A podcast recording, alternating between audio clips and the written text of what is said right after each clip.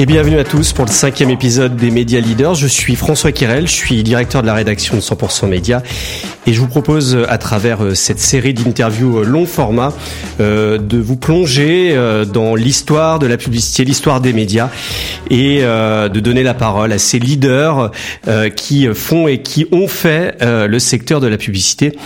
Et aujourd'hui, euh, j'ai euh, la chance, le privilège de recevoir peut-être euh, l'une des personnes qui a été le plus importante pour le secteur de la publicité en France. C'est Claude Cohen. Bonjour Claude Cohen. Bonjour François. Merci beaucoup d'être avec nous aujourd'hui. C'est un grand privilège. Claude Cohen, quand je lis la littérature sur toi, tu es souvent qualifié de la papesse de la publicité. Alors Claude Cohen, tu as euh, été euh, présidente, directrice générale de TF1 Publicité euh, pendant une vingtaine d'années. C'est ça, on va dérouler ensemble ton extraordinaire carrière où tu as connu les plus belles années de TF1, qui est encore une très grande chaîne, mais qui à l'époque était d'une puissance assez extraordinaire, qui était la première chaîne d'Europe.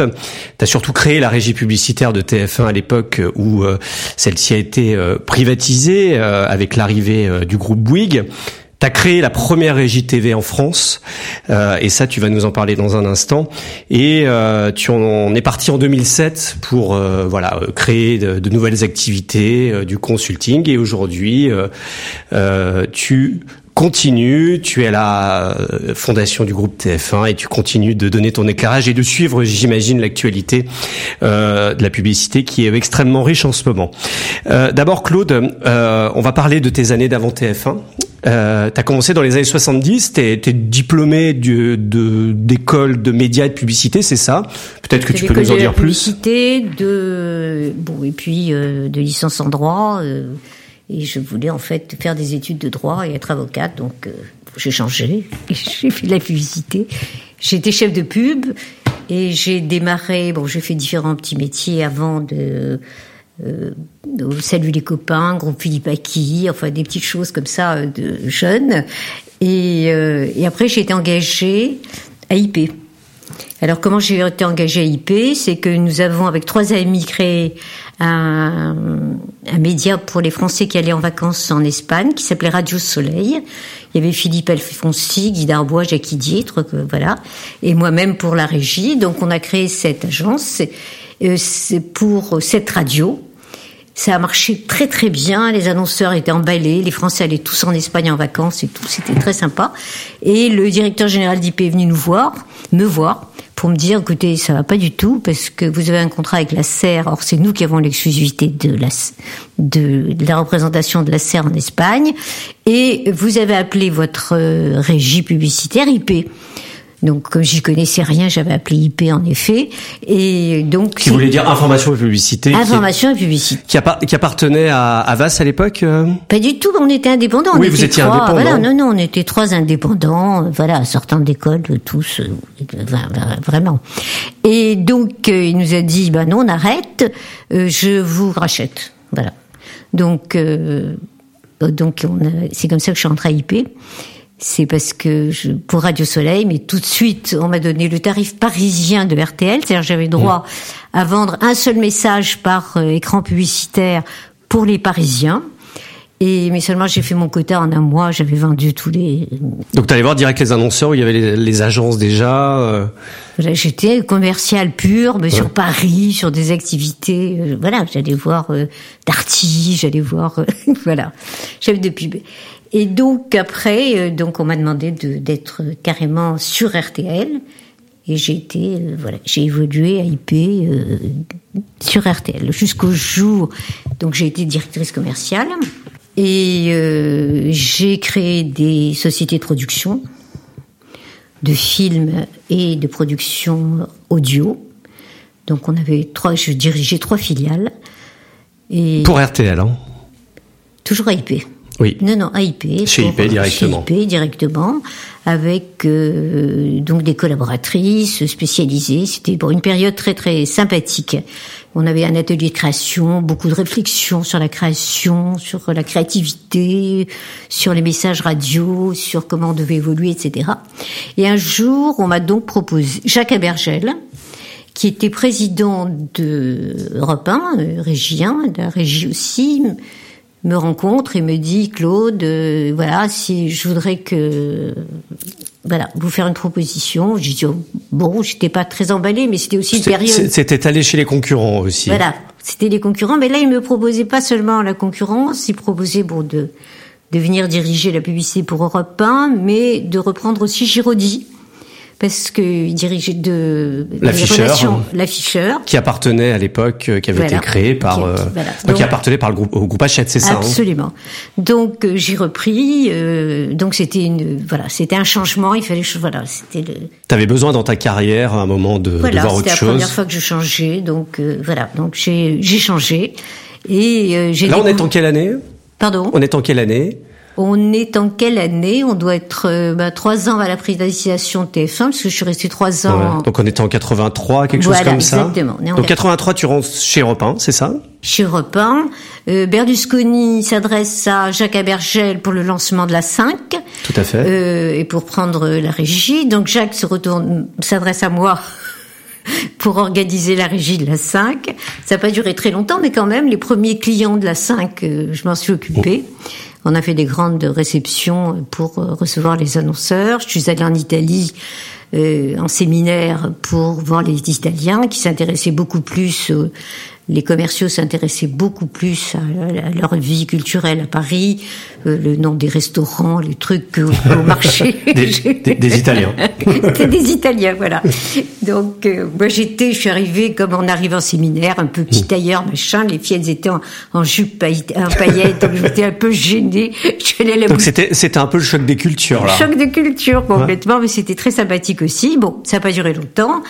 Et il y a eu euh, donc euh, à Europe 1, euh, il y a eu la, la, demande de la privatisation de TF1. Alors TF1 qui était une chaîne publique, l'État euh, décide de, de, privatiser et à ce moment-là, il y a deux groupes, il y a deux groupes qui se présentent. Il y a deux groupes qui se présentent. Il y a euh, Jean-Luc Lagardère avec Hachette. Hachette et, et Bouygues. Et Bouygues, voilà. Et tout le monde dit c'est Jean-Luc Lagardère qui va gagner parce qu'il a une expérience dans mais les évidemment, médias. Évidemment, évidemment, il y avait aucun doute. Enfin pour Hachette, il y avait aucun doute. Là on est en 86 et euh, et dans l'équipe d'Europe 1 euh, d'Hachette, euh, il y a Étienne Moujotte. C'est ça? Étienne Moujotte est là puisqu'il était patron de Télé 7 jours. Euh, J'ai lu récemment oui, sa biographie. Il n'était plus à Europe. Il n'était pas à Europe là. Il n'était pas à Europe. Il devait être à Télé 7 jours, je pense. Il était déjà assez. Il était Télé 7 jours. jours voilà. Et Donc j'étais euh... pas en relation professionnelle à Europe avec Étienne. Voilà. Mais par contre, Boško Jivadinovic, qui était la, le président de la régie euh, publique, de la chaîne publique. RFP, R, oui. Régie française de publicité. Non, voilà. M'appelle euh, euh, parce qu'il me connaissait d'IP, parce qu'il était secrétaire général d'IP avant. Et il me dit, est-ce que vous voulez venir, j'aimerais bien que vous veniez pour la privatisation de TF1. Dans le dossier, monter le dossier. L'idée c'était de monter le dossier. Pour, euh... Non, non, non. Pour après, pour ah, après. Parce que pour eux, ils avaient gagné. Non, il était en, lui, il était, ah oui, non, ils étaient, lui, il était entre les deux, il savait pas. Oui, voilà, dit, la, la régie existait pas, déjà. Vous ne saurez pas qui, qui va être votre patron, mais Hachette, je leur ai demandé la question, on m'a dit c'est parfait. Et, et Bouygues, c'est moi qui reste, donc euh, ce sera bien aussi. D'accord. Donc en fait, donc finalement, vous, vous, si vous venez, on ne sait pas quel sera le patron, mais, mais de toute façon, il n'y aura pas de risque pour vous. Donc, donc toi, tu avais gagné puisque tu quittais Hachette, t'allais chez RFP et tu disais, bah, de toute façon, que ce soit Bouygues ou euh, la, la, Hachette Lagardère qui, est, euh, qui remporte la présentation de TF1, tu seras déjà dans la place. Oui. Et Hachette m'a dit, Jacques m'a dit, bah, écoute, vas-y tout de suite, c'est pas grave, tu viens seulement, je te demanderai de venir une fois par semaine à Europe 1 pour euh, terminer les enfin parce qu'il fallait les collaborateurs, Ouais. les contrats, les trucs. Euh, enfin, il y avait- t'étais directrice commerciale à l'époque, hein, en Oui. plus. Ouais. Donc il fallait te Donc, remplacer. euh, voilà, il fallait passer tout. Donc tu viens une fois par semaine, mais commence là-bas puisqu'on arrive. Alors, ce qui est assez incroyable là-dessus, et j'aimerais bien euh, t'interroger là-dessus, c'est euh, les temps ont vraiment changé, puisque comment on peut accepter qu'une collaboratrice, euh, une cadre d'un des candidats au rachat, quitte l'entreprise pour aller dans celle qui va être privatisée, si j'ai bien compris. Ça aurait pu créer, euh, voilà, Quoi, de la part de qui? De la part d'Hachette ou de la part du service public? Bah, de la part du service public en se disant Ah. elle, est, elle est déjà dans la place et elle va avoir elle va pouvoir donner des infos euh, dans le montage du dossier euh, de privatisation. pas. À Non. mon avis, c'était le CSA qui décidait. Ouais. C'était Ça posait de problème à personne le fait que tu aies quitté euh, Hachette comme ça pendant la phase de privatisation. Ouais, c'était pas important. Non, ouais, ça n'a pas posé de problème. Pas, c'était pas le sujet. Le sujet était beaucoup plus politique. Politique quand même. Ça n'avait pas. C'était pas à ton niveau que ça se décidait. Non, c'était pas du tout à mon niveau. Donc, euh, puisqu'il y a même un moment, ça n'a pas duré longtemps. C'était plus TF1 qui devait être privatisé, c'était la 2. Ouais. Donc, euh, oui, il y a eu des tergiversations qui étaient très politiques à l'époque, encore plus politiques absolument, à l'époque. Et toi, tu le vis comment quand tu arrives à RFP Est-ce que tu te dis euh... C'est même pas, euh, c'est même pas imaginable de voir quand on vient d'une société privée, de voir ce qu'étaient les RFP. C'était. C'était Cognac-Jet, c'est ça? Nous, on était à Montparnasse. Ouais, c'était vous, vous étiez à Montparnasse. Ouais. Et c'était, euh, il fallait pas avoir de relation avec les clients parce qu'on pouvait être tenté en les connaissant, de leur donner plus que ceux auxquels ils avaient droit. D'accord, ok. Ah oui, donc en fait, il fallait pas de connivence avec le client, mais alors comment on fait pour commercialiser Si on peut pas avoir de connivence Il fallait pas commercialiser, il y avait des taux, les gens faisaient des demandes, ils versaient 5% du budget demandé avant, en même temps que leur demande, qu'il l'ait ou pas. Et avec... C'était un peu soviétique quand même, non? Ah, c'était incroyable. Hein Incroyable. Donc en fait, il n'y avait pas de négo commercial, c'est-à-dire qu'il y avait une grille de tarifs, on vous envoie la grille de tarifs, point final. Non, mais au contraire, il fallait pas qu'il y ait de relations commerciales. La première chose que j'ai voulu faire, c'était, euh, j'ai demandé de fichier. Oh. Ah, on me dit, ah non, on n'a pas de fichier. Par contre, le directeur financier peut vous donner les factures. Ah oui, on a l'impression qu'on arrive dans une PME. Euh. D'abord, il n'y avait pas d'ordinateur, donc c'était c'était extraordinaire. Mais c'était quoi la publicité à l'époque L'ouverture, donc les annonceurs demandaient, j'ai besoin d'un million, deux millions, et ils avaient un rang. D'accord. Donc, s'ils rataient d'ailleurs leur rendez-vous, ils rataient leur rendez-vous, ils, devenaient 125e, si même s'ils étaient 5e. Et quand ils arrivaient, les acheteurs arrivaient pour programmer. Donc là, c'était dans des chambres bien cloisonnées pour ne pas entendre ce qui se passait à côté. Ouais. Et les filles arrivaient avec des croissants, avec des petites euh, petites choses et tout pour amadouer la, la programmatrice. Et euh, Donc c'était l'annonceur qui était demandeur, pas le vendeur au fait, Absolument. au final. C'est-à-dire que la relation était complètement inversée. D'ailleurs, euh, le symbole, moi, c'était la première fois que j'ai pris rendez-vous avec Procter Gamble, qui était un, bon, un gros annonceur. Évidemment, je suis allée chez euh, à Neuilly, chez Procter Gamble. J'attends un quart d'heure, personne, ça m'étonnait de la part de cette société qui était et je demande au secrétariat et on me dit Mais non, madame, ils sont, ils sont allés vous voir à TF1. à Montparnasse. à Montparnasse. Et euh, oui, pardon, c'était, on était en service public. Ils sont allés voir, ils sont à Montparnasse. Et, et en fait, euh, jamais on allait voir un client. Oui, c'était le client qui venait parce qu'il était, euh, il était demandeur. C'était quoi la pub à la télé euh, à l'époque euh, comment, comment tu voyais les choses, la, créativité, la façon dont on programmait C'était quoi le, métier de régie, mis à part la négo en fait? enfin, la, création, c'était les agences, donc c'était la régie n'était rien du tout. Le reste, c'était ben, il y avait du, des espaces publicitaires, il n'y avait pas de mesure d'audience, il y avait seulement la notion de spot de chaîne euh, allumée, poste mmh. allumé mais on savait pas qui, comment, à quelle Pas de profiling, rien du tout. Ouais. Et, et, du coup, on vendait complètement à l'aveugle un produit. Euh, on avait des espaces à, remplir et on les casait dedans.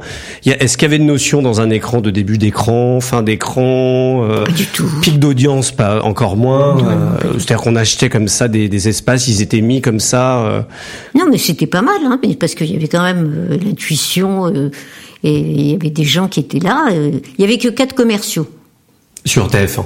enfin, Sur, sur la régie, sur, euh, sur, RFP. Et c'était suffisant Par rapport à l'espace vendu, en fait, au final. C'est de la répartition. Hein. Ouais. C'était la répartition. 87, euh, à la surprise de tout le monde, euh, l'État choisit de vendre TF1, de privatiser TF1, de vendre ça à Bouygues, qui qui n'est pas du tout un professionnel des médias, puisque Bouygues est un groupe de, BTP. Euh, et euh, au grand désespoir d'Achette, puisque Lagardère pensait que, au regard euh, du fait qu'ils avaient des médias, de la presse, l'édition des radios, qu'ils avaient toute légitimité pour y aller. D'abord, est-ce que ça te surprend le fait que l'État dise bon, on privatise, on vend ça à Bouygues? Bah, J'étais dans ma voiture, j'écoutais la radio, j'ai appris que c'était Bouygues. J'ai été très très surprise. j'ai eu un appel tout de suite de Jacques Abergel qui m'a dit on a perdu. Voilà. Et puis. Euh... Et tu t'es dit quoi à ce moment-là? Tu t'es dit ça va être dur pour moi ou tu t'es dit bah c'est parti? C'était pas mon. Ouais. Pas mon non, tu te dis pas euh, je vais être viré, je vais. Pas du tout. Non? Tout. Ah ouais? C'était pas une période de. C'était pas une période où on pensait à ça. C'était, j'avais ni l'âge ni. Euh, on pensait pas à ça. On, ouais. on faisait de, voilà, on était. Quand t'as entendu l'info à la à la radio, tu t'es dit ok, bon, on va voir ce qui va se passer. Tu sais, j'ai, je repensais parce que dernièrement, je n'ai jamais écrit un CV. Ah oui. Quand je vois ce qui se passe avec mes, mes enfants, mes petits enfants actuellement, etc. Et à l'époque, euh, non, c'était pas. Euh... C'est-à-dire, on cherchait du boulot, on appelait les gens qu'on connaissait. Euh... Oui, ou quelqu'un vous appelait parce qu'il ouais. connaissait, parce que vous travaillez ailleurs et tout, mais je, je, je sais pas ce que c'est. Bah, c'était le réseau en fait. Hein c'était le réseau. le réseau. Et euh, la seule fois où j'ai été, la première fois où j'ai fait un CV, c'est parce que j'avais été décorée de, du mérite, des Légion d'honneur ou autre et tout, et que Christine Lagarde, qui me remettait la, la, la première déco, euh, avait demandé à son service de me demander de raconter qui j'étais, parce qu'elle devait parler de moi. faire l'affiche en plus. Faire l'affiche. c'était, c'était la première fois que je faisais un CV. Donc c'était pas, c'était une période où on se posait pas ce genre de questions.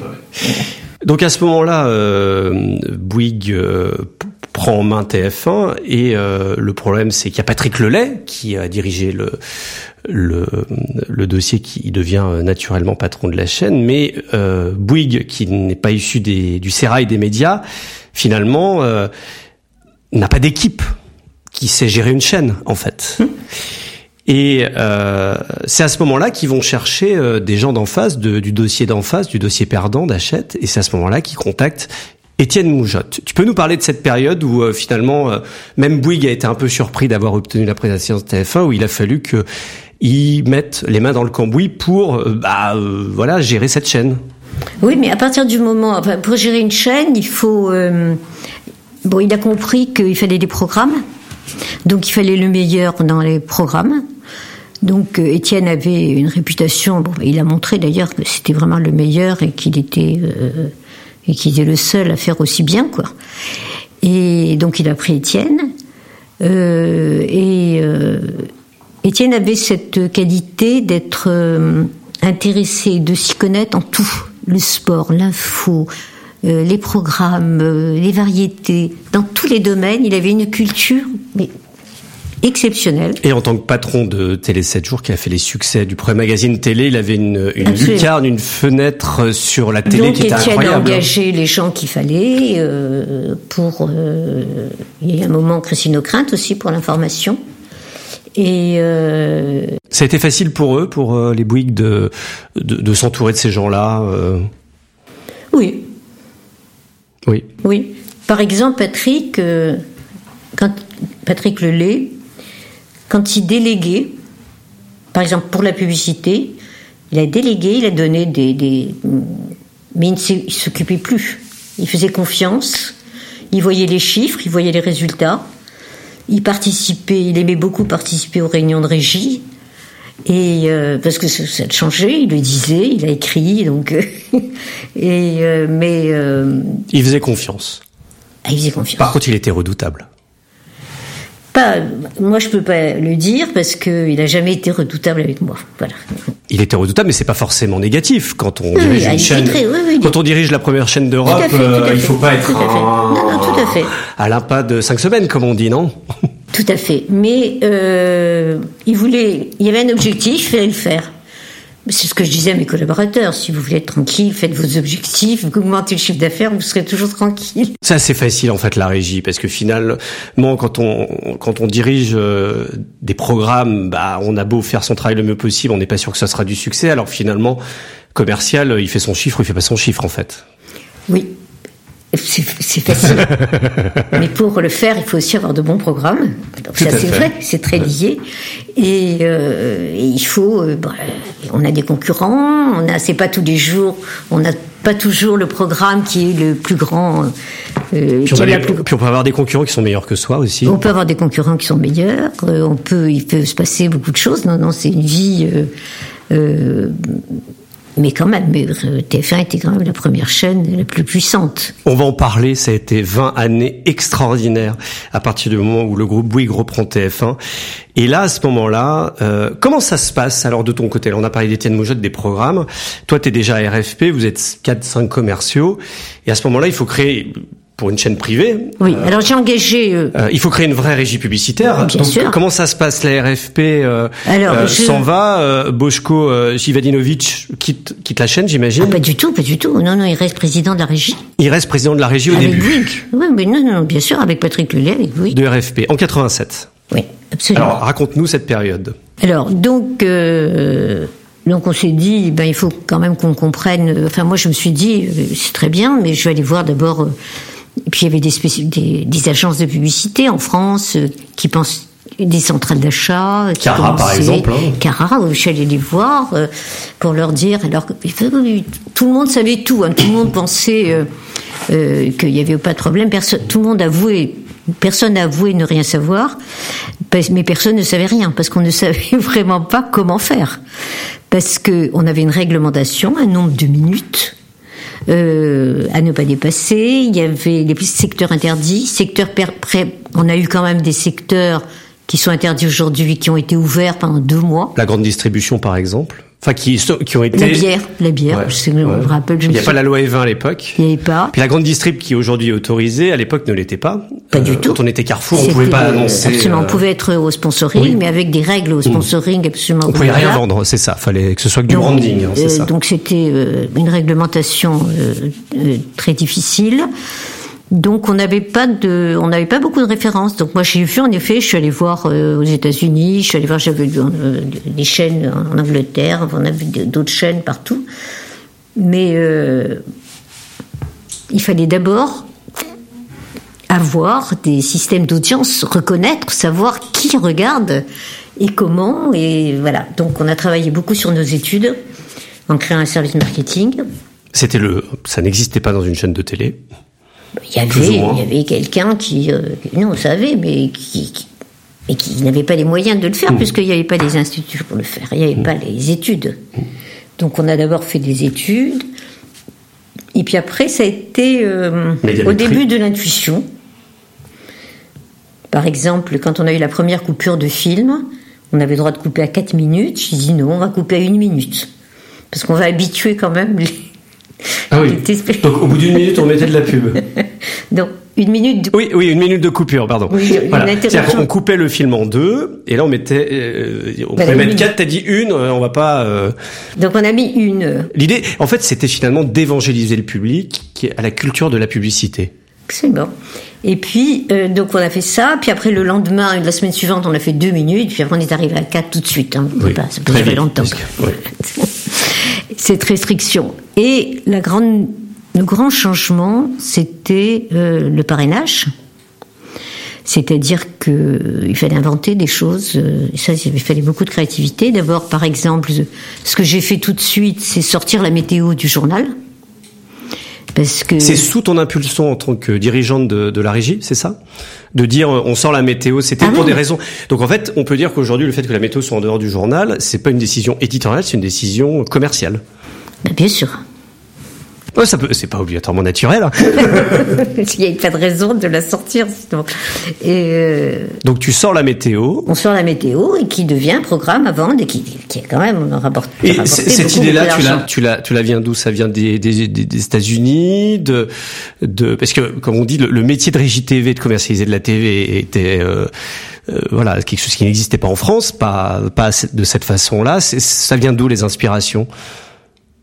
Parce que la, parce que les États-Unis, c'est quand même les, champions euh, pour tous être allés aux États-Unis. Euh, c'est insupportable. Toutes les cinq minutes, il y a de la coupure. Non, non, Puis, ça on avait refusé. Non, non, c'était pas du tout notre. Euh, ça ressemblait pas du tout à ce que devait être la France et ce que pouvait être la France. Mais en plus, on, pensait que c'était pas bien, donc. il y avait pas. De toute façon, c'était pas possible en plus. Alors c'était pas et c'était pas surtout pas possible donc. Le, CSA ne voulait pas. pas compliqué. D'où vient l'idée je me rappelle pas. Tu te rappelles pas C'est pas, c'est pas d'une autre chaîne. C'est de l'intuition. Alors il y avait ou bien euh, en, réfléchissant, c'est idiot qu'elle soit dedans, ou bien quelqu'un est venu me dire ce serait bien si elle était extérieure, je serais bien sponsor de la météo, mais on peut pas parce que c'est le journal, parce qu'on n'avait pas le droit de faire de coupure dans le journal. Je peux pas. Bon, je sais que je sais que je l'ai fait et que c'est très bien passé, mais je me rappelle pas l'origine. Comment on construit euh, une offre commerciale quand on part de zéro, euh, enfin de quasi zéro euh, Est-ce que on parlait, c'est de l'intuition, de l'inspiration? Est-ce que c'est empirique? Est-ce que un jour on, se lève un matin, on dit tiens j'ai une idée Comment ça se passe justement? Parce que ça doit être difficile. D'abord, on, travaille en équipe. Oui, mais à un moment, il faut des idées, donc bien sûr. on brainstorm. Oui, oui, non, mais les, les meilleurs commerciaux sont des créatifs quand même. Il faut quand même être créatif, euh, être un bon créatif pour euh, voilà, parce que il faut avoir des idées pour les vendre, pour euh, voilà. C'est ça, créer une offre commerciale, c'est ça. Créer l'offre commerciale. Donc, bah, au début. au début, on peut pas dire que ce sont les, les, études qui nous ont montré parce qu'on les avait pas encore. Oui, parce que c'était à le marché, le marché s'est organisé aussi, les centrales, les agences ont commencé à faire eux-mêmes aussi des études, voir avec leurs clients, voir des résultats. Euh, donc, euh, et puis, euh, et puis on testait le marché sur des tarifs. On a vu quelles étaient les, limites. il y a un moment où ça se sent très bien. Il y avait un exemple, par exemple, la régie publique avait vendu, je sais pas si ça s'appelait Roland Garros.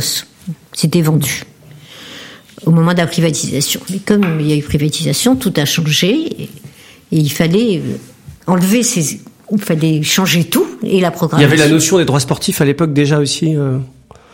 Non, non, mais il y avait le, il n'y avait pas de pub. Enfin, c'était une ouverture. Il y avait des annonceurs qui étaient déjà présents. Il fallait les sortir. Il y avait pas, donc on n'avait pas d'idée. Donc euh, moi j'ai pensé, ça fait, ça a été terrible au début, faire euh, l'affaire aux enchères. Et là, pour le marché, le marché a compris que, je, démarrais euh, la commercialisation avec une notion d'enchère. Et là, il y a eu dans la presse, partout, les appels. Enfin, j'avais plus de voix parce qu'il fallait leur expliquer que c'était pas pour ça, c'était parce qu'on savait pas comment faire pour enlever, ce qui, ce qui, est d'ailleurs incroyable, c'est que Google en a fait euh, son modèle principal euh, en chair, et que TF1, je sais pas si tu as suivi, euh, qui commercialise la Coupe du Monde de rugby à l'automne, relance cette idée d'enchère euh, avec des golden auctions, je crois, euh, pour un des matchs. Donc finalement, on recycle les bonnes idées de Claude Cohen. non mais moi, c'était une bonne, c'était, j'avais pas le choix parce qu'il fallait mmh. bien que. que... Bah c'est au plus offrant. Voilà. Mais c'était pas dans la culture. Mais pas du tout, pas du tout. Ça fait scandale. Enfin, c'était. Et ça a marché? Mais ça a très bien Les marché. ont bien marché? Et j'ai vu la limite. J'ai vu à quel moment euh, les annonceurs se sont arrêtés. Bon, et comme le marché était très petit, les annon... je pense que les gens se sont parlé entre eux aussi, donc euh, ça a calmé, ça a calmé un peu tout ça. Et ils se sont arrêtés à un niveau, à un prix. Voilà. Donc j'ai vu qu'on ne pourrait jamais dépasser ce prix-là à cette époque. Voilà. Alors, euh, Bouygues installe son équipe, euh, construit sa régie, comme tu viens de l'expliquer. Euh, il y avait peu de relations avec les annonceurs, euh, aucune méthode commerciale. Il a fallu apporter tout ça. Et là, à ce moment-là, euh, on te demande de travailler avec Corinne Bouygues, qui est qui est la sœur du président, c'est ça, qui est la la la sœur, la sœur de Martin, de Martin, de bah, Martin, qui est enfin la fille de, de, Francis Bouygues. Au bout de quelques mois. Et ah non non, c'est pas au bout de quelques mois. Corinne est arrivée, elle était directrice, elle était à la communication du groupe TF1 pendant des années et elle est venue à la régie en euh, j'ai plus les. Alors on est 87, début des années 90, j'imagine. Euh, 92. Voilà, 92 certainement. 92 peut-être. Voilà, durant voilà le, le, la littérature que j'ai me dit que durant cinq ans, elle travaillera avec Corinne Bouygues, sœur du président, avant le départ de celle-ci en 97, donc on est en 92. Donc à ce moment-là, euh, TF1 est une chaîne qui marche très bien. Je pense que la régie publicitaire commence à s'installer. Euh, et là, on te demande finalement de, de partager, euh, disons un peu le, le fauteuil avec avec euh, euh, la, fille de Francis Bouygues, la sœur de Martin Bouygues. Comment ça se passe à ce moment-là? Comment tu le prends?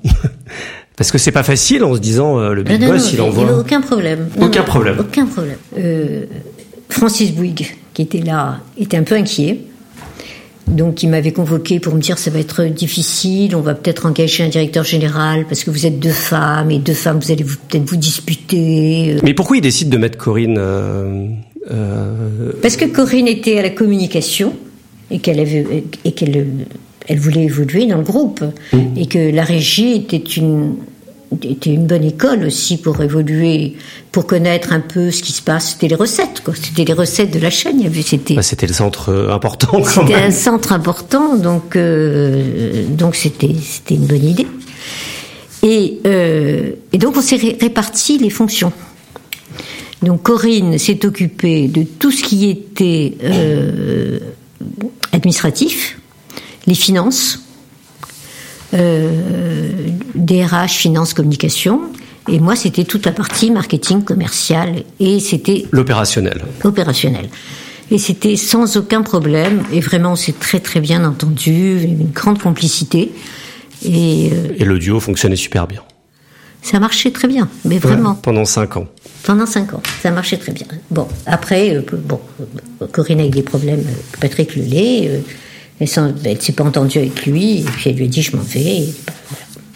Et, euh, 97, donc Corinne Corinne Bouygues s'en va, comme tu le disais. Euh, mésentente avec Patrick Lelay. Parlons un peu de Patrick Lelay. Alors, euh, Patrick Lelay aujourd'hui a disparu. Il a fait couler, beaucoup d'encre. Hein. Il a été moqué dans les guignols de l'info. Cette équipe, c'était, il était comment Patrick Lelay en fait? Euh, Mis à part du fait que ça a été un grand patron de chaîne, hein, personne ne l'enlève, mais voilà, euh, certains ont tapé sur lui, euh, en plus de façon post-mortem, de façon peut-être pas toujours euh, très élégante d'ailleurs, sur lui. Quelle, quelle, est ta vision de tes années avec Patrick Lelay? Moi, c'était un, président qui était un ami, donc j'avais beaucoup de, respect et, je, vraiment, je n'ai jamais eu de. Il a toujours eu, je pense, très confiance en moi j'ai respecté euh, vraiment euh, les objectifs qu'on avait, euh, qu'il me donnait, on discutait, j'en étais pas d'accord, il voulait toujours plus. Donc je c'est mes objectifs à moi. Il y a des moments on avait deux objectifs. Il y avait l'objectif CC, l'objectif PLL, donc c'était des, des choses internes, mais qui... Vous êtes jamais fâché? Une fois. Une seule fois. Et... tu peux nous raconter? euh, oui. Qu'est-ce que je me rappelle même plus pourquoi. Non, mais sur un chiffre, je sais plus, sur un, détail, il s'est mis à crier. Moi, je, je, n'ai jamais supporté. Et alors, lui, il n'aimait pas du tout euh, crier. Il, il supportait pas et ça l'embêtait beaucoup. Il supportait pas avoir une relation, crier ou engueuler une femme. C'était impossible. alors, les hommes, par contre, euh, il y a. Ah, les hommes, ils pouvaient carrément leur envoyer le truc sur la figure et tout, il les renvoyait. C'était connu hein, dans la mais les femmes, pas du tout. Donc, euh, une fois, euh, il m'a posé, je ne me rappelle plus le cas, mais il s'est fâché, donc je suis partie. Je n'ai pas écouté, je me suis mis à j'ai quitté la pièce et je suis redescendue et. Euh, il s'est calmé. Ça a duré trois jours et le, après le, le directeur financier, qui était aussi financier du groupe et qui était aussi directeur financier de la régie, me dit Tu devrais monter voir Patrick Lelay. J'ai dit non. Je ne monterai pas. Tu peux lui dire que je veux bien. Euh, je ne je, viendrai pas. Je ne ferai pas la paix. Et euh, donc il est venu. il s'est excusé Non. Mais c'était comme si de rien n'était. Comme si de rien n'était. Il a parlé naturellement, très gentiment et tout. Et il n'y a plus jamais eu euh, un problème entre nous. Jamais. Quand on est Claude Cohen, la patronne de la première régie euh, TV en France, on est chassé sans arrêt, euh, j'imagine. Tout le monde nous appelle pour dire viens bosser avec moi. Comment on résiste Pourquoi on reste à TF1 Non mais TF1 c'est exceptionnel. Il n'y a pas tellement de jobs. Il n'y avait pas de job. Bah, j'imagine que d'autres cassaient leur tirelire quand même pour te faire venir. Si on veut, si on veut faire venir la meilleure, non? Oui, non mais il n'y a pas de job. il n'y avait pas de job plus intéressant. C'est-à-dire qu'on on proposait des choses où on se disait, de toute façon, elle est patronne de la régie de TF1, c'est pas possible de lui proposer mieux. Non, j'ai eu des propositions. Euh, Où ça J'ai eu, j'ai eu quelques propositions qui étaient pas très, enfin, qui n'intéressaient pas du tout. Qui étaient dans la télé, qui étaient dans le. Dans, dans la télé, oui. À un moment, euh, il y avait des, des propositions. Euh, Oui, j'ai eu des propositions, mais franchement, non, j'étais pas disponible pour ça. Et euh, j'étais heureuse. J'étais dans une autre histoire, vraiment. Avec, euh, il y avait euh, la régie était quand même une entreprise très. C'était des équipes, il y avait une bonne humeur et constante, quoi. C'était une période peut-être très très différente, mais les collaborateurs étaient très très actif, très sympathique. Enfin, il se passait des choses, quoi. C'était vraiment une une bonne boîte, comme on dirait. Une très bonne boîte. Une très bonne boîte. Très très indépendante par rapport à la chaîne, qui ne ressemblait pas du tout à à la chaîne, mais c'était une boîte qui marchait bien. Euh, il n'y avait pas de problème. C'était connu. Les, par exemple, les réunions comité d'entreprise à la régie, c'était que des fous rires, que des choses faciles à régler, qu'on réglait tout. Donc euh, non, c'était une bonne boîte. quelle relation on avait avec la chaîne, avec euh, ce qu'on appelle l'éditeur? Euh, T'arrivais quand même, t'allais à des émissions, tu, tu, tu, croisais les personnalités emblématiques, Patrick Poivre par exemple, Claire Chazal, etc. Est-ce que c'était des gens que t'arrivais à croiser ou Tout le temps, tout le temps. D'abord, c'était des gens qui participaient beaucoup aux opérations de relations publiques que nous organisions. C'était des, bons, c'était des bons, c'était des bons corporate, comme on ah, dit. Très ça. corporate. Très. Ça, c'était un, c'était un état d'esprit TF1, ça? Ça, c'était l'état d'esprit TF1.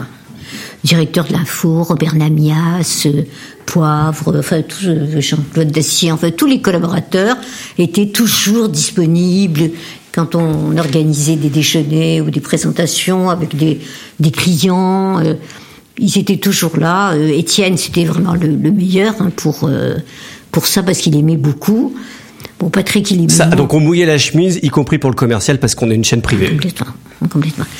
Il y avait une réunion hebdomadaire, édition et pub, toutes les semaines, avec euh, le, les directeurs de, des directeurs de la programmation, des unités, et les directeurs de commerciaux, marketing et tout, euh, voilà. Et donc, on, il y a d'abord, on avait souvent des demandes de parrainage où il fallait qu'Étienne donne son avis pour qu'il soit d'accord sur euh, la façon dont on allait présenter les choses. Donc, euh, il y avait toujours des opérations spéciales. Les opérations spéciales ne se faisaient, ne réussissaient que si la chaîne et la régie étaient euh, très liées. En 97, c'est une année très importante pour TF1. D'abord, TF1 génère alors plus d'un milliard, je crois, de chiffre d'affaires à des parts de marché incroyables. C'est la première chaîne d'Europe et incontestable, ce qui est assez incroyable. Euh, euh, dix ans après sa privatisation euh, et, le, rachat par un, groupe de BTP, 97 c'est une année importante pour TF1 puisque c'est une année où euh, il y a un, un, petit changement d'état d'esprit en se disant il y a une espèce de quête de sens. Ça a été ça. C'était notamment l'arrêt du club Dorothée par exemple qui a été acté et on a dit voilà TF1 doit changer, ça doit être moins variété, doit avoir une quête de sens. Euh, on a arrêté le club Dorothée euh, aussi pour d'autres raisons. On va pas rentrer dedans, mais parce que euh, AB Productions lançait son lançait également son son bouquet satellitaire qui était concurrent de TPS. Donc il y avait d'autres raisons, mais voilà, il y a, y a eu des, des, changements importants sur la grille. Est-ce que ça c'est quelque chose qui a été impulsé par la régie ou euh, c'est quelque chose euh, que vous avez dû suivre vous euh, parce que c'est jamais impulsé par la régie. Mais est-ce qu'il y avait des demandes d'annonceurs? Comment ça s'est passé ça en 97 pour qu'on décide à un moment du jour au lendemain de se dire on va mettre une quête de sens dans les programmes d'une chaîne populaire, familiale, dans lequel effectivement c'est pas une chaîne culturelle, voilà. Non, c'est pas du tout euh, la régie. Euh, évidemment, euh, quand il y avait des émissions qui ne marchaient pas ou qui n'étaient pas du tout intéressantes pour les annonceurs, on le signalait. Puisqu'on travaillait toutes les semaines avec la chaîne pour dire ça marche pas, c'est pas dans la cible, c'est pas. C'est une bonne idée, mais ça se vendra jamais. Ça se vendra pas. Bon, il y en a. Il y en avait de temps en temps. Voilà. Ça arrivait en disant ils arrivaient avec un projet d'émission, ils disaient bah nous pour le monétiser ça va être compliqué. Absolument. Donc là, euh, ou bien on disait, là on a vraiment besoin que vous fassiez des émissions un peu plus euh, CSP+, par exemple, ou plus euh, parce que euh, on a des demandes et qu'on et on n'a pas beaucoup de programmes pour le faire ou pour voilà. On, on, faisait part des demandes, mais il y avait jamais jamais il n'y avait pas d'impulsion. On était euh, et la quête de sens, c'était aussi de la communication. Oui, c'était une façon de dire, euh, voilà. Euh, c'était quand même. ouais. Donc c'était. Alors, ce que je veux dire, c'était plus de la communication que de la réalité, ou c'est-à-dire, est-ce que c'était sincère? Est-ce que c'est, pardon? Est-ce que c'était sincère? Euh, oui, oui, c'était sûrement sincère, bien sûr, mais c'était quand même euh, un besoin de, de, de, l'annoncer, puisqu'on accusait tellement, TF1 était tellement accusé de, euh, de faire des programmes très populaires, très... Euh, Violents. Euh. Donc il fallait quand même aussi avoir. Euh, oui, à un moment faire un peu de communication et c'était finalement un peu du marketing. On arrête le club Dorothée. Euh, dont on ça n'avait pas de rapport avec le connaissance du club Dorothée. Parce qu'on disait que voilà, elle dévoyait les enfants. Alors que quand on voit aujourd'hui euh, ce à quoi les enfants sont exposés, le club Dorothée, moi qui ai un enfant du club Dorothée, enfin, c'était c'était rien euh, par rapport à ça. Donc oui, ces années-là de 97 pour toi, c'était du marketing et le départ de Dorothée et ça, ça a dû être un coup dur parce qu'elle était euh, hyper leader euh, et elle apportait beaucoup d'argent en publicité. formidable, absolument. le chiffre d'affaires devait être incroyable. Le chiffre d'affaires était très important.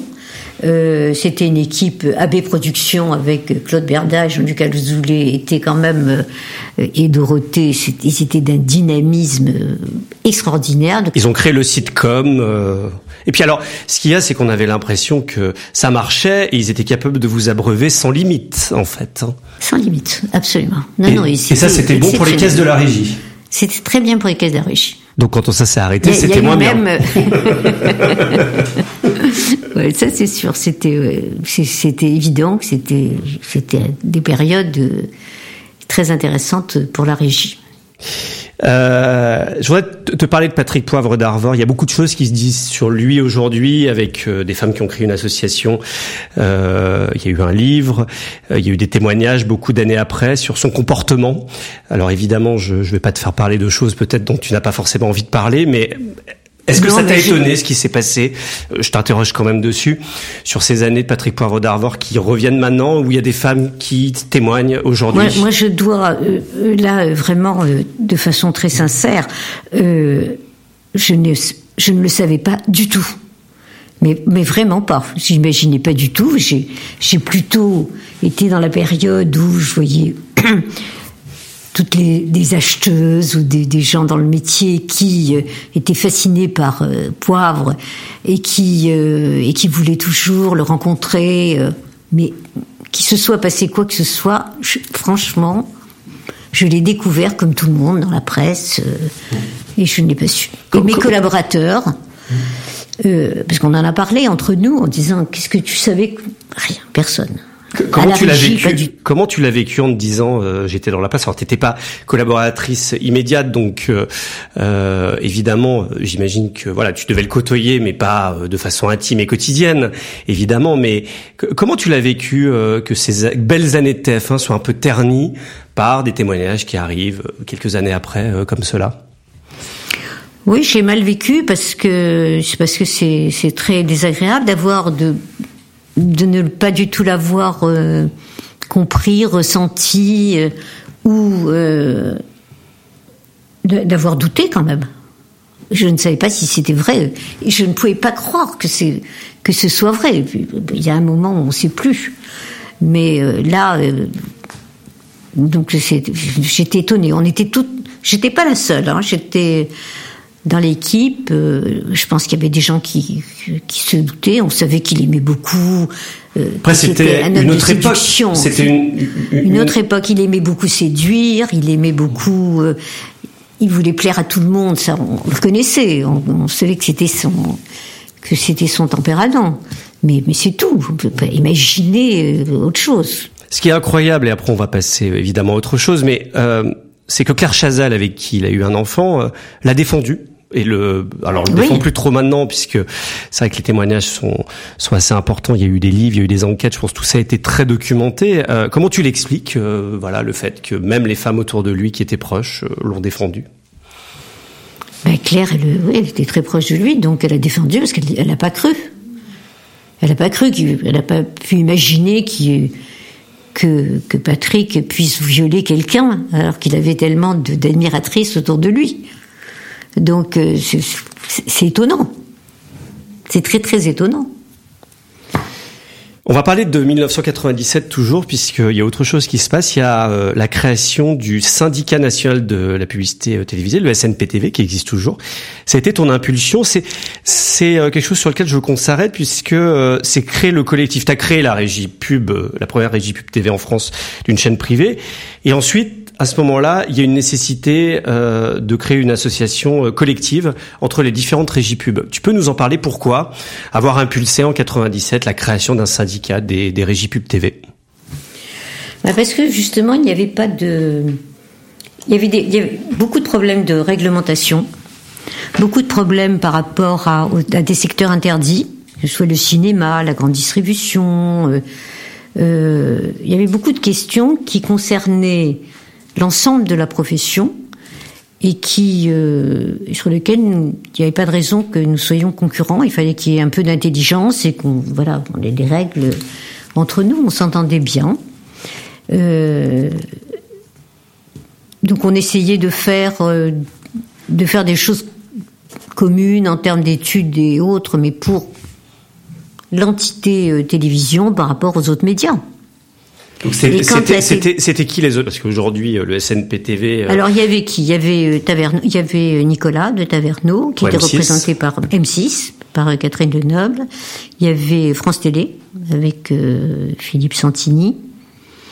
Il y avait. Euh, qui avait, il y avait chaînes de, il y avait des chaînes thématiques. Canal. Je crois n'ai pas trop de souvenirs de Canal, c'est ça qui m'embête à l'époque. Il devrait y avoir Christine Vendron, sûrement, mais je m'en souviens pas. Et, et, du coup, euh, on parlait à qui? Aux, aux, aux, régulateurs, au CSA, à l'État?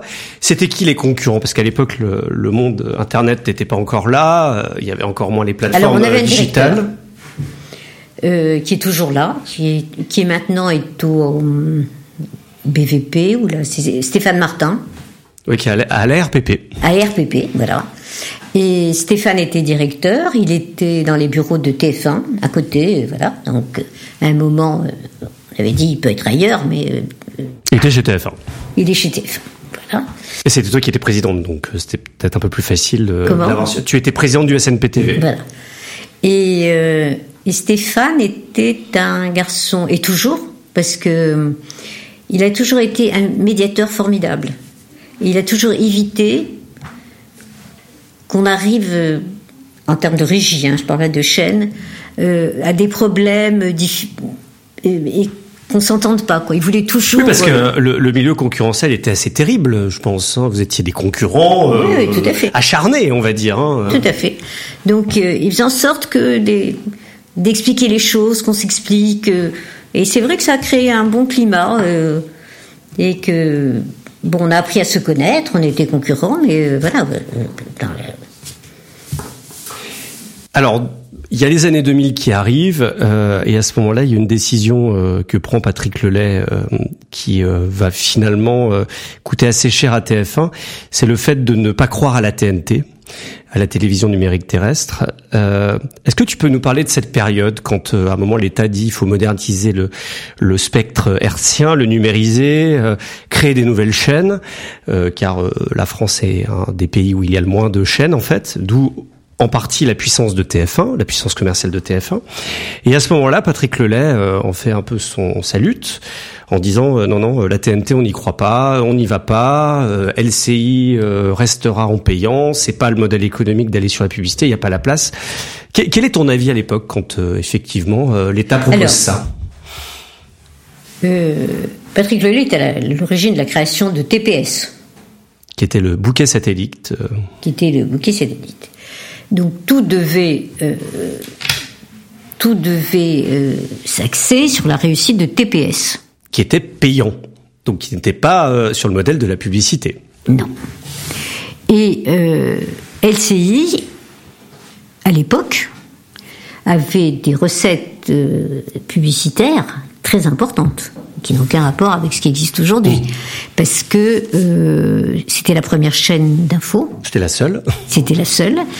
Et euh, les recettes, notamment payées par Canal, pour diffuser euh, LCI étaient très élevées. Sur Canal Satellite à l'époque. euh. Canal Sat, enfin, tout, tout, bon, il y avait donc des recettes, c'était... LCI était rentable. Oui.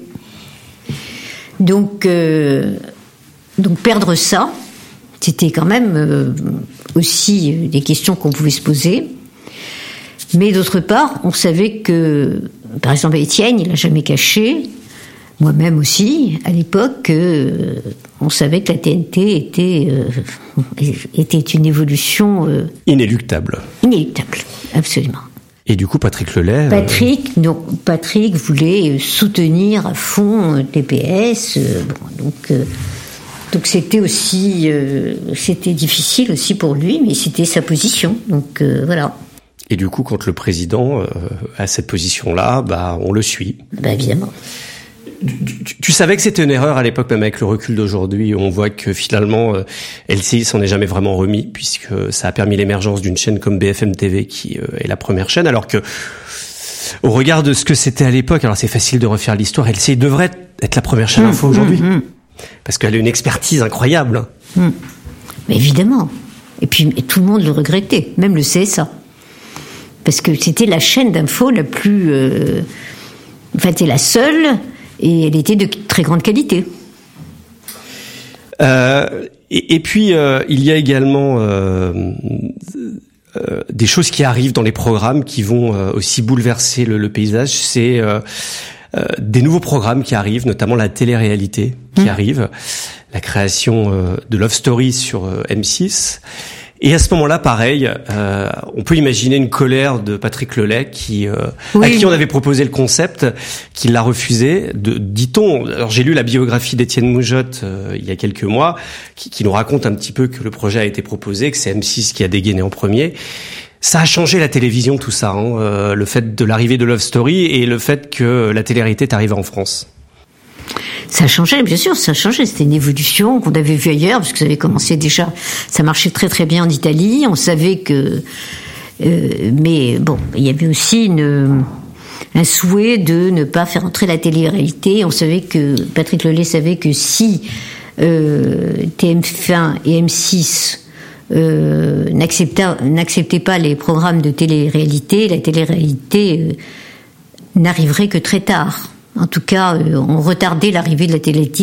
On savait que ça, ça arriverait, mais le plus tard C'était pas. France Télé qui allait y aller. Non, et on puis, savait euh, donc c'était ou M6 ou TF1. Et les petites chaînes privées avaient pas les Voilà. moyens.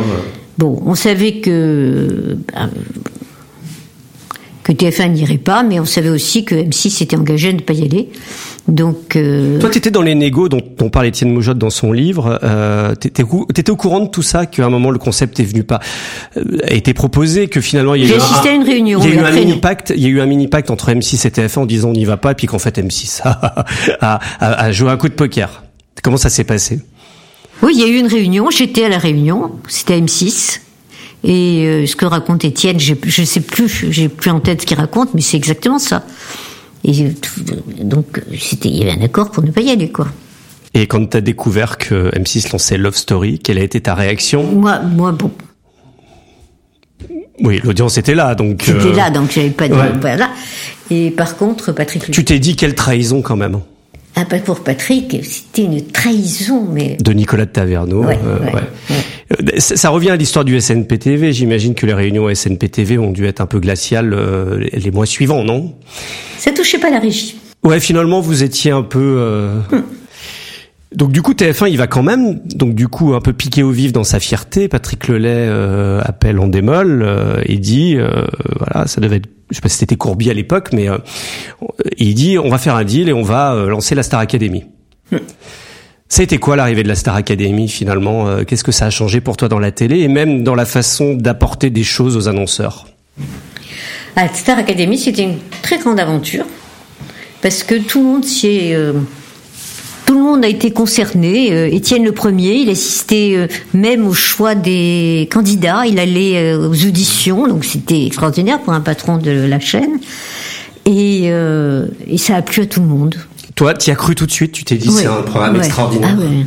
Et les annonceurs, quand on leur a présenté quelque chose qui n'existait pas, ils ont tout de suite dit on y va. euh. Et est-ce que l'idée c'était de dire euh, Parce qu'on a même fait, on a même créé à la régie, euh, pas la première année, mais la deuxième année, Pub Academy. Puisqu'on a fait la même chose avec les publicitaires. Et à ce moment-là, vous, Ils ont les- chanté vous tout. les avez enfermés euh, et vous en avez embauché après? Non, on les a fait chanter, ils ont travaillé, ils sont venus euh, danser, chanter. Et après, on a fait un spectacle privé où on a invité que la profession, enfin des- la famille, les amis tout. C'était superbe. Très sympathique, mais ça a créé, on a créé Pub Academy. Donc ça a été euh, un, un des, des, des moments sacrés. Ça a été les plus belles années de TF1, ça, euh, les, les, les débuts des années 2000. Euh, puisque, Non, tu, parce que- tu as quitté euh, TF1 en 2007, hein, on rappelle. Oui, c'était formidable. 2000 était formidable parce que c'était, euh, au niveau du chiffre d'affaires, euh, c'était exceptionnel. 1,7 milliard de recettes publicitaires en 2006. Incroyable. Donc c'était euh, tout était euh, tout était bien quoi. Ça va bien dans ces cas-là, les programmes, euh, l'ambiance, les collaborateurs, tout. Qu'est-ce qu'on se dit quand on euh, quand, quand on est présidente de la régie euh, qui fait 1,7 milliard, euh, qui est euh, peut-être une des premières régies publicitaires d'Europe euh, Est-ce qu'on se dit à un moment ça va s'arrêter? On se dit, voilà, quel est ton état d'esprit à l'époque, au début des années 2000, ou des années où TF1 est, est- a un succès incroyable et très attaqué aussi? Euh, Il y a eu un gros livre d'ailleurs de, de, de Péan à l'époque qui euh, attaquait beaucoup TF1. C'était euh, des années où TF1 avait beaucoup de succès, Oui, on- donc qui était très attaqué. Oui, mais ça, on avait l'habitude.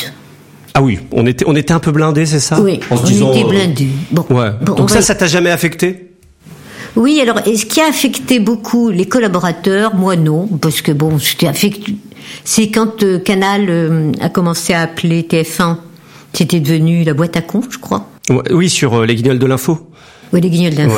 Oui, il y avait les, vous aviez des marionnettes euh, avec marionnettes. euh, Moujotte, le lait. euh, Et les collaborateurs vraiment, euh, c'était ah, souffraient beaucoup parce que c'était euh, dire qu'on était à TF1, c'était euh, pour eux, euh, c'était presque honteux de le dire tellement c'était un peu le diable. Ouais, le diable, le ouais. diable. Et ça, comment tu le vivais, toi?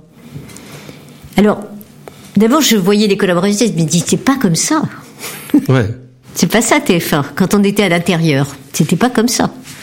Donc, euh, Mais l'image renvoyée à l'extérieur est quand même importante. mais avec l'extérieur, avec l'extérieur, c'était très, c'était désagréable. Donc on avait honte de dire, tu, des fois, t'avais honte de dire que tu bossais à TF1 si Ah, les gens ne le savaient pas tout, non. pas du tout. Ah non, non, jamais. Non, non. Non, non, vraiment jamais. Au contraire, et puis, au contraire, c'était amusant parce que ça permettait d'avoir toutes les critiques quand vous aviez un dîner, pas avec des clients, hein, pour dire TF1 c'est affreux, machin et tout. Et les gens connaissaient les programmes par cœur, ils voyaient TF1 tout le temps, mais ils étaient très critiques sur. Voilà, donc. euh, Et les annonceurs, les discussions qu'on avait avec, on va parler d'ailleurs de la loi Sapin qui Hum. euh, a, a, disons, euh, a fait un reset du marché publicitaire puisqu'on rappelle que il a fallu mettre de la transparence euh, euh, dans, dans, dans les agences médias. euh, elles devaient expliquer quels étaient les tarifs réels d'achat auprès des régies et euh, leurs prestations de, de, de, de conseil. Mais avant de t'interroger là-dessus, euh, les, les annonceurs ces, ces années-là, est-ce qu'ils vous posaient des questions ou est-ce que finalement Quand il y a eu la loi Sapin, non, alors avant, même encore avant, euh, les belles années de TF1 où euh, où euh, la chaîne était très attaquée.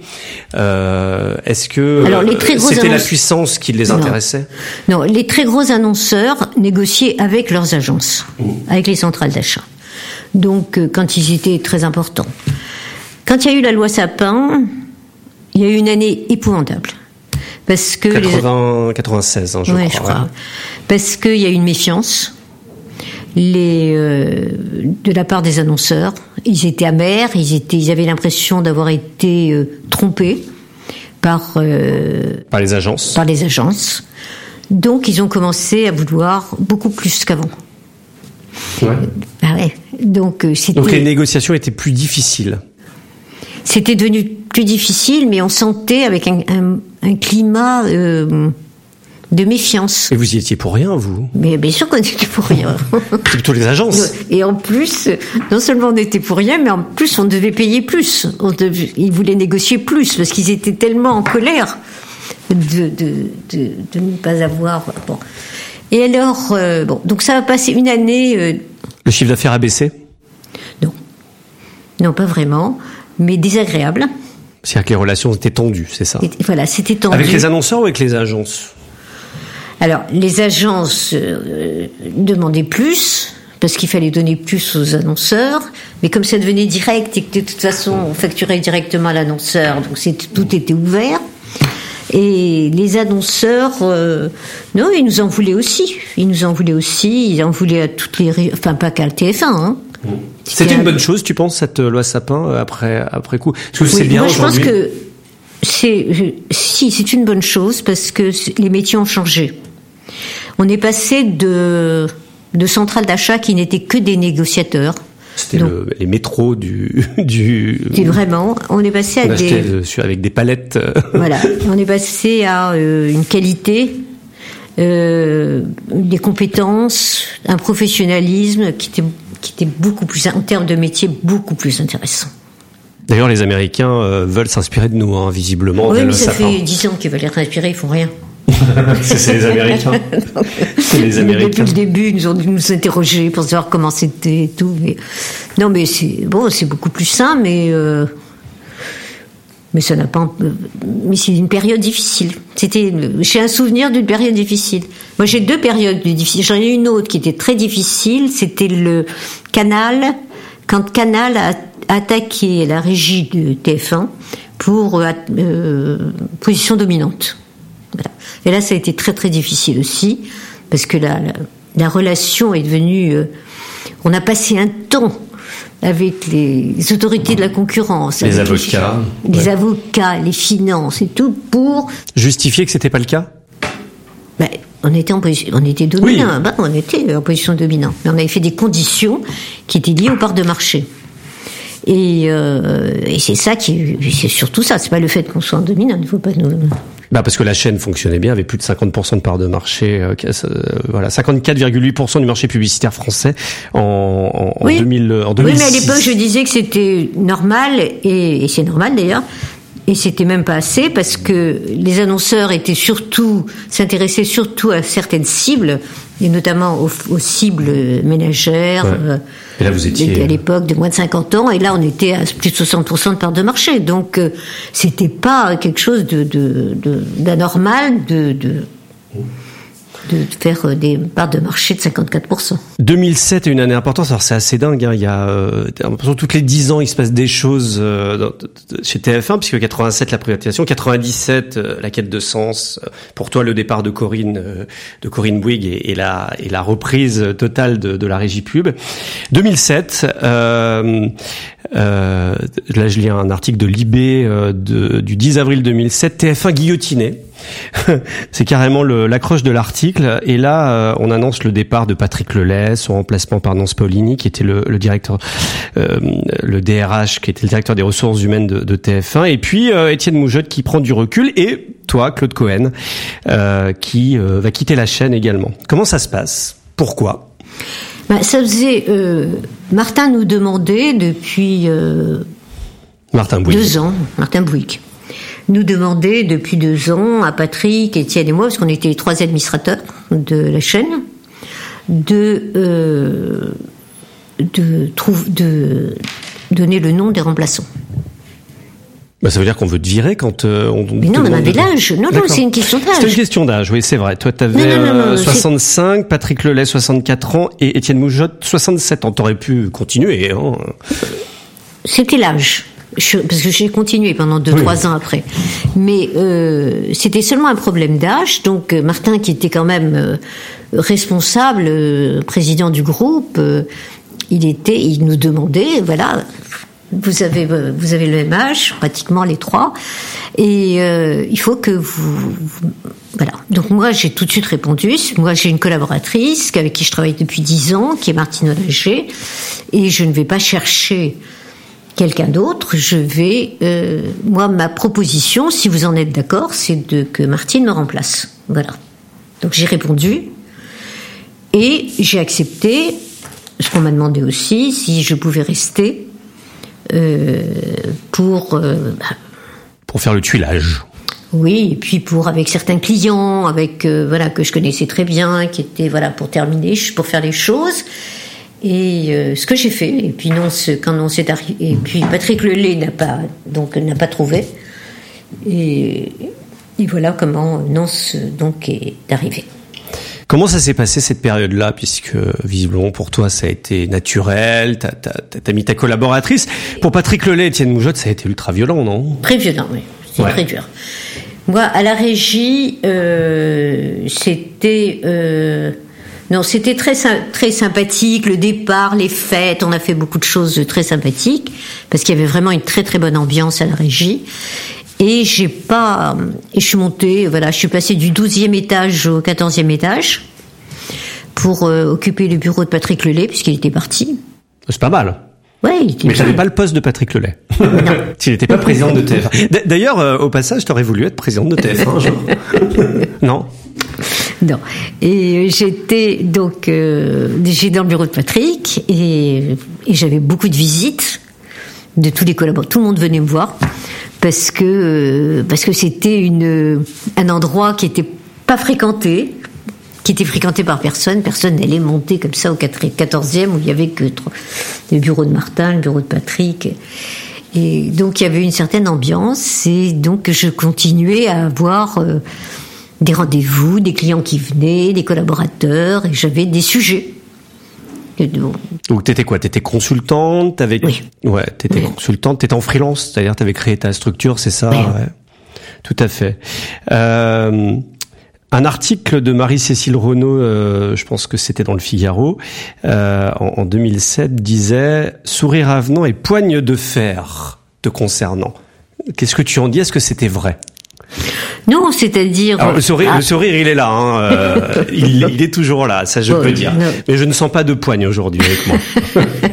Donc, euh, non, pointe de fer, euh, c'est-à-dire que bah, il fallait quand même diriger une régie et surtout euh, euh, avec les annonceurs, les demandes de négociation, les, euh, il fallait quand même avoir un.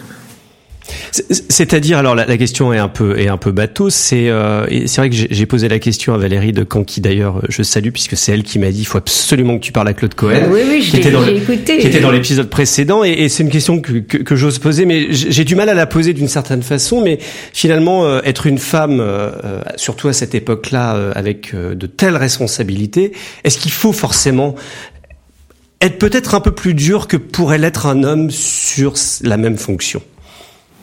Pas du tout. C'est pas comme ça que tu as ressenti? Non, non, non.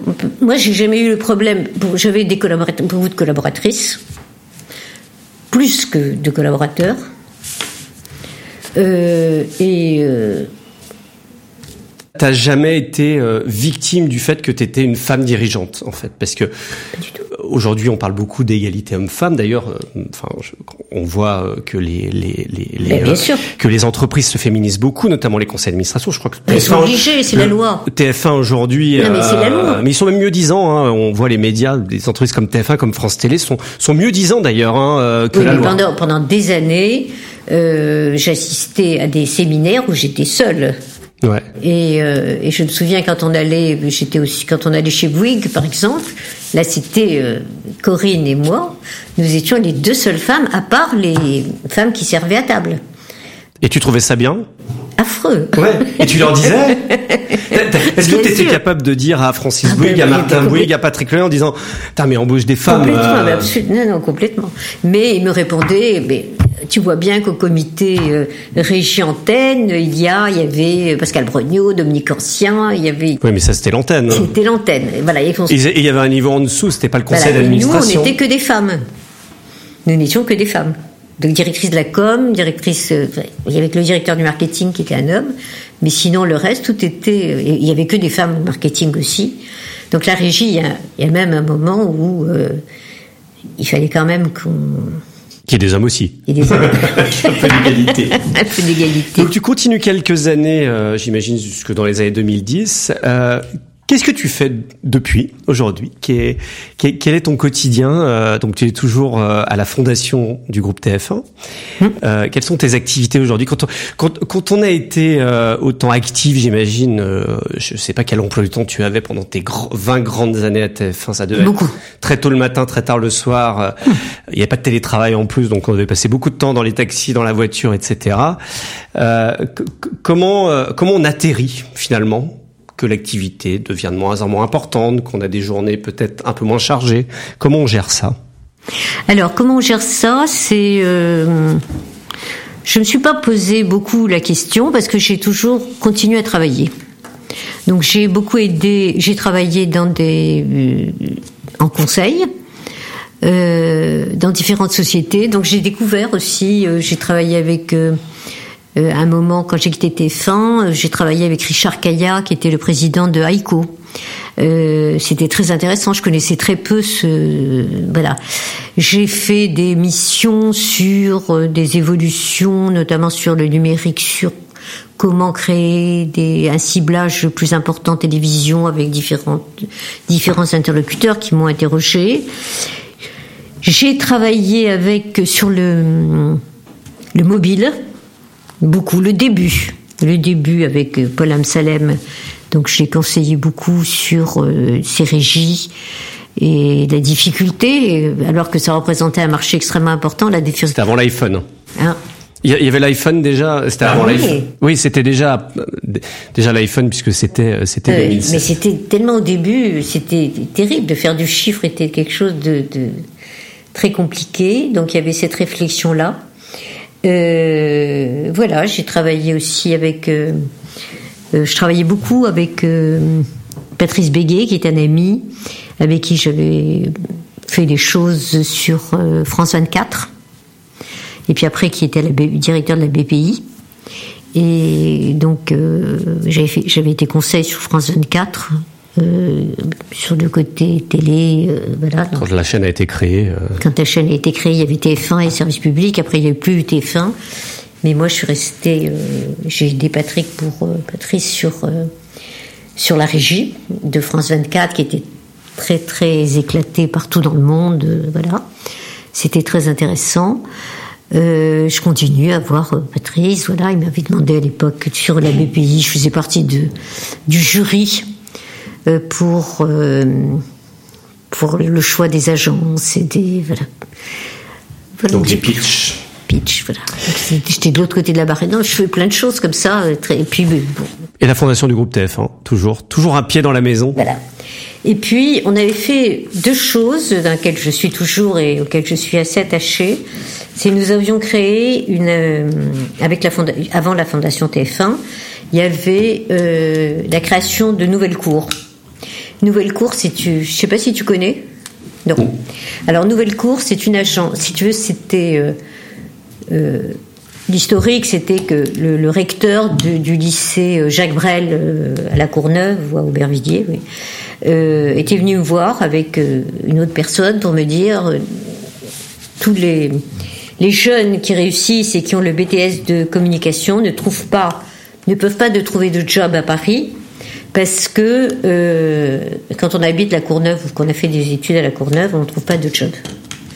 Est-ce que vous pouvez les aider à trouver un job? Bon. Et ils sont très bien. Euh, et puis, comme par hasard, Nicolas Bordas de TBWA euh, vient me voir euh, deux jours après et il me dit Je voudrais faire une campagne pour, bah, pour mettre en valeur des jeunes. Ah bah, j'ai dit C'est une très bonne idée, je vais vous réunir tous les deux. Donc j'ai fait une réunion à TF1 et j'ai réuni TB et Nicolas, le recteur de. Et on a créé, on a dit Nicolas, qui est l'idée, a dit non, non, il ne faut pas leur trouver un job euh, ailleurs. Parce qu'on va, on va s'épuiser, mais on va pas y arriver. On va pas leur inventer. Euh... On va pas réinventer, c'est trop dur. On va créer une agence. Et euh, qu'on a appelée la Courneuve, euh, la Nouvelle Cour. et, euh, et, on va essayer de, de créer cette agence, qui est une association, donc qui ne doit pas euh, faire, de bénéfices perte de profit et au contraire, chaque fois qu'il y a des profits, c'est réengager des nouveaux des, des, jeunes. Donc ça a été créé il y a 15 ans et ça marche toujours et ça marche bien. Et, et on a un conseil d'administration très très très prestigieux parce que on a toutes les toutes les agences, on a Valérie aussi Média Transport, on, qu'est-ce qu'on a? On a évidemment TF1, on a euh, SFR, euh, voilà. Euh, et, on a créé cette agence avec qui est une petite agence, mais qui qui aide les, les, les jeunes qui n'auraient pas forcément accès à ces métiers-là, voilà. et de pouvoir leur donner un marchepied. Un marchepied. Comme la fondation, c'est aussi les jeunes des banlieues.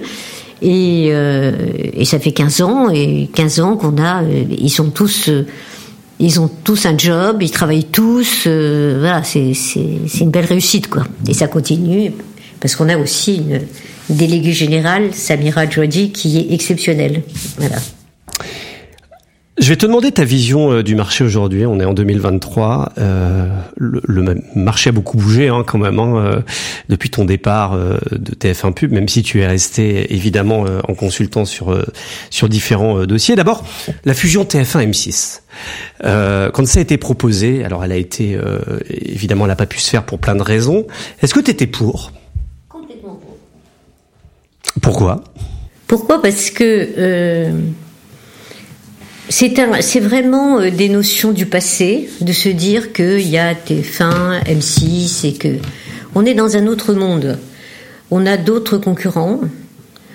Euh, être seul dans un groupe français qui est TF1 ou M6, euh, ça n'a pas de ça n'a aucune chance de, se développer énormément s'il n'y a pas de, de, rapprochement et de fusion. Donc c'était une, c'était une bonne idée d'essayer de donner, d'avoir un groupe plus important parce que la concurrence, contrairement aux idées reçues qui consistent à dire euh, le marché c'est le marché de la publicité, c'est pas du tout ça. C'est plus c'est plus ça du tout. C'était ça, mais c'est pas ça le marché. Oui, il n'y a pas un marché de la télé, un marché du digital, un marché de la... aujourd'hui c'est un seul marché. fini, Et on voit hein. qu'aujourd'hui de toute façon, euh, autant TF1 était la première régie en, en France, aujourd'hui c'est Google la première Mais régie bien en sûr, France. voilà. Donc c'est Google la première régie et c'est on ne sera jamais euh, euh, Google. Google. Donc euh, pour être pour être plus puissant, enfin puissant et sans pour autant et, et cette peur euh, qu'ont les annonceurs qu'ils ont eu déjà au moment des conseils de la concurrence parce qu'ils avaient fait C'est eux qui ont fait capoter, euh, tu crois, la fusion? C'est les annonceurs qui ont fait capoter la fusion? Ils n'ont pas été pour, Ils n'ont pas aidé. ils n'ont pas aidé.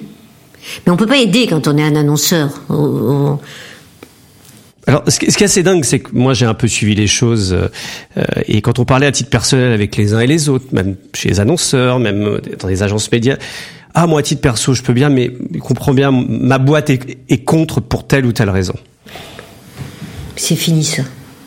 C'est des vieilles réponses, c'est des, des, c'est des, références anciennes qui ne se mettent plus du tout dans des marchés actuels. C'est, on n'est pas dans cette vie-là, c'est autre chose.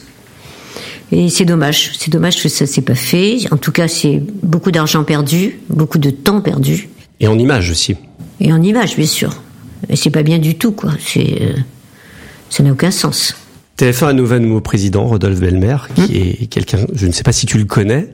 Je l'ai aperçu, mais je le, je, le connais pas encore bien personnellement. Enfin, j'ai eu l'occasion. Comment tu vois aujourd'hui TF1 euh, Ce qui est annoncé, ça, ça, cette feuille de route où on voit que finalement euh, TF1 doit devenir au-delà d'une chaîne de publicité une vraie plateforme euh, avec ses spécificités françaises. Euh, comment tu, tu vois son évolution euh, et son avenir? Bon, c'est pas. euh, Bon, c'est une question un peu difficile parce que c'est vrai que quand on... non, mais quand on sort d'une référence qui était euh, qui est pas lointaine, enfin qui est, qui est récente, hein, le, le Oui, mais qui est très loin quand même. hein. Non, ah oui, le, le M6. refus, oui, oui, Non, le non. refus, oui, oui.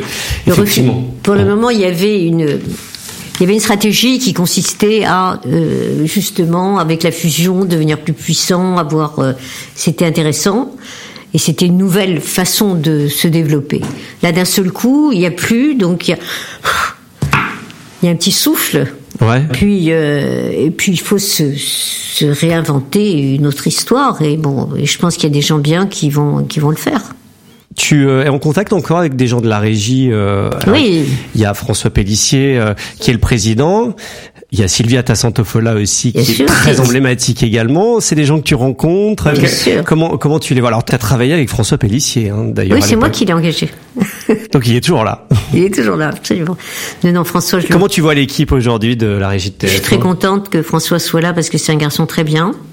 Et euh, il y a aussi une directrice générale euh, commerciale. Sylvia, Sylvia Tassantofola. Myriam Lévy. Oui, Myriam Lévy. Myriam Lévy qui elle s'occupe des annonceurs et Sylvia qui est créative et qui s'occupe de tout ce qui est opération spéciale, qui a beaucoup de qualité, les deux. Euh, il y a une belle équipe. Il y a une très belle équipe. Les commerciaux, j'en connais beaucoup, euh, qui sont toujours là. Et, et, puis il y en a que je connais plus. voilà. Mais euh, ils travaillent bien, voilà, ils font ce qu'ils ce qu'ils peuvent, mais c'est lié aux audiences, hein, donc c'est quand même. Euh... Ouais, c'est euh, c'est euh, effectivement savoir se, se, réinventer au quotidien. On va bientôt. Il faut se réinventer. Il faut bon bah, par rapport au numérique, par rapport, il y a quand même beaucoup de choses nouvelles et une nouvelle vie quoi. Ouais, c'est euh, c'est euh, complètement une une autre époque. Euh, avant qu'on clôture ensemble ce super entretien qui a été euh, passionnant en tout cas en ce qui me concerne, euh, est-ce que tu as des regrets dans ta vie professionnelle? Peut-être même. Alors on n'a pas beaucoup parlé de ta vie personnelle. T'as trois enfants, c'est ça? Alors j'ai un mari toujours le même et qui est très sympathique. j'ai trois enfants. Euh, formidables. Qui sont grands. Qui sont grands, voilà. Et, et neuf petits-enfants. Voilà. Donc euh, voilà, donc euh, tout ça. Voilà. Alors j'ai un problème, c'est que mon fils est, est, au Canada maintenant. Ma fille est dans le monde entier et je n'ai qu'une fille à Paris avec deux petits enfants. Donc bon, ça m'oblige à voyager. À voyager. Ils viennent beaucoup aussi, donc euh, on essaie de passer beaucoup de vacances ensemble pour être tous ensemble et que les cousins cousines soient toujours ensemble parce que vraiment c'est très objectivement ils sont formidables.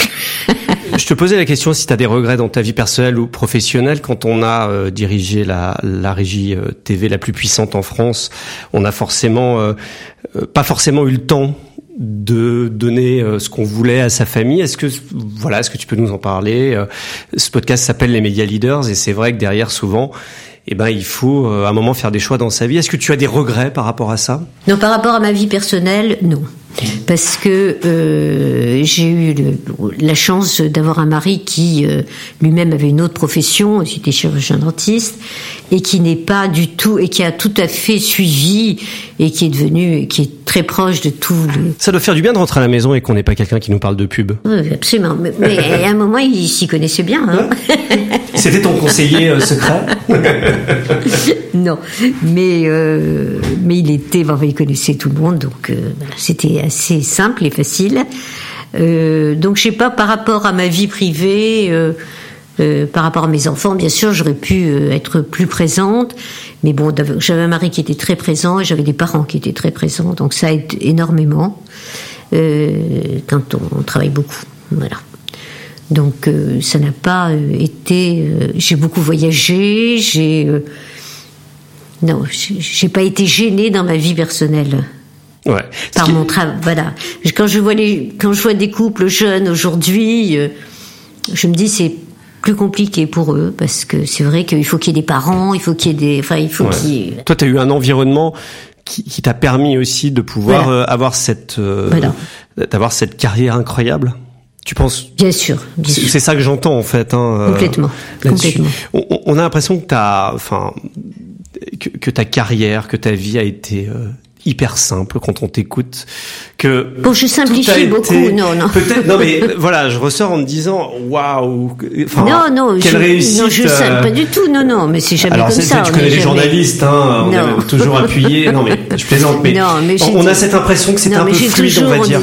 C'est bon, tout le monde me disait nos problèmes parce que ouais. j'essayais toujours de voilà. Je, je... En fait, c'est plus une philosophie où il y a. C'est une philosophie, c'est nos problèmes. Vrai. Je veux pas de problème. Ouais. Et, euh, et, et je veux que ça se passe bien. Donc euh, bon, et c'est vrai que c'est plus facile.